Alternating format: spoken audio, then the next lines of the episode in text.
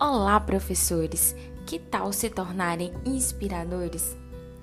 Muitas vezes os nossos alunos são rotulados como não inteligentes, incapazes, retardatários, lentos demais, e nós não entendemos por que, que alguns têm uma certa aptidão para determinadas tarefas e outros simplesmente não conseguem realizá-las.